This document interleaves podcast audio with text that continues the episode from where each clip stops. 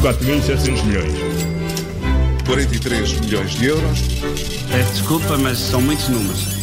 Começa agora mais uma moeda de troca nas manhãs 360 e Paulo Ferreira e Miguel Cordeiro, como vamos de negócios com o Reino Unido? Para já, vamos bem, obrigado. uh, ainda uh, não quer por dizer enquanto. que venham, por enquanto, não Até quer dizer ver. que venham a correr mal, porque ainda é cedo para se saber. Porquê? Porque hoje começa precisamente o período de transição, uh, depois do, do, do dia do Brexit, o dia de é hoje, mas uh, começam precisamente agora a ser negociadas as regras uh, que vão aplicar-se então às relações económicas futuras entre o Reino Unido e a União Europeia.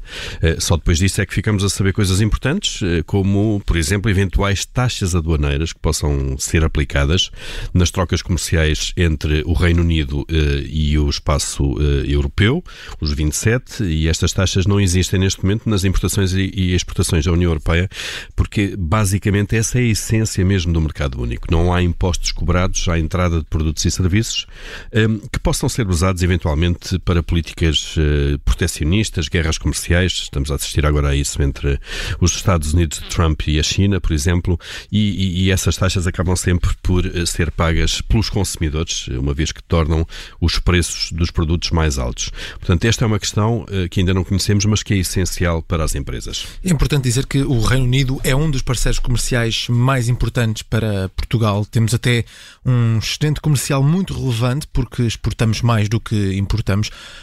O Reino Unido é, é mesmo o quarto maior cliente português, depois de Espanha, França e Alemanha, surge nesse quarto lugar, mas é apenas o nosso oitavo fornecedor.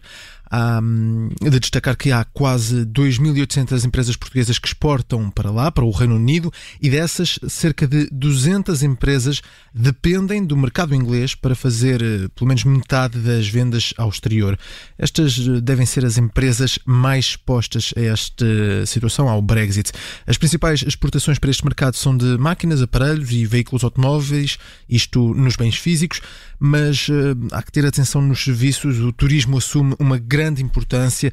O Reino Unido é o nosso principal mercado e, e é de lá que chega o maior número de turistas. Claro, e sobretudo no Algarve, não é? Na região do Algarve isto é muito sentido. Bom, até agora o comércio externo não foi abalado por este longo período de indefinição eh, e de decisão do Brexit até hoje, eh, mas há alguma incerteza sobre o quadro final que vai regular então as relações eh, económicas e de exportações e importações com a União Europeia.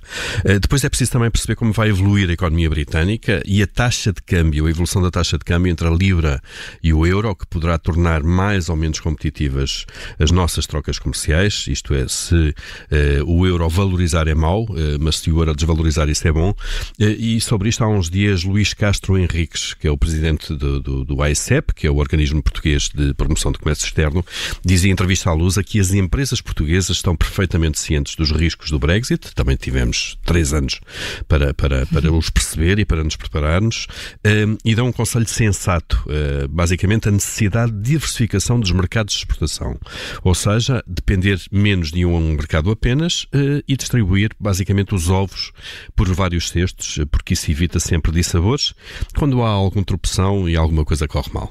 O Reino Unido também em destaque na edição de hoje da moeda de troca da Rádio Observador com o Paulo Ferreira e Miguel Cordeiro. 4.700 milhões. 43 milhões de euros. Peço desculpa, mas são muitos números.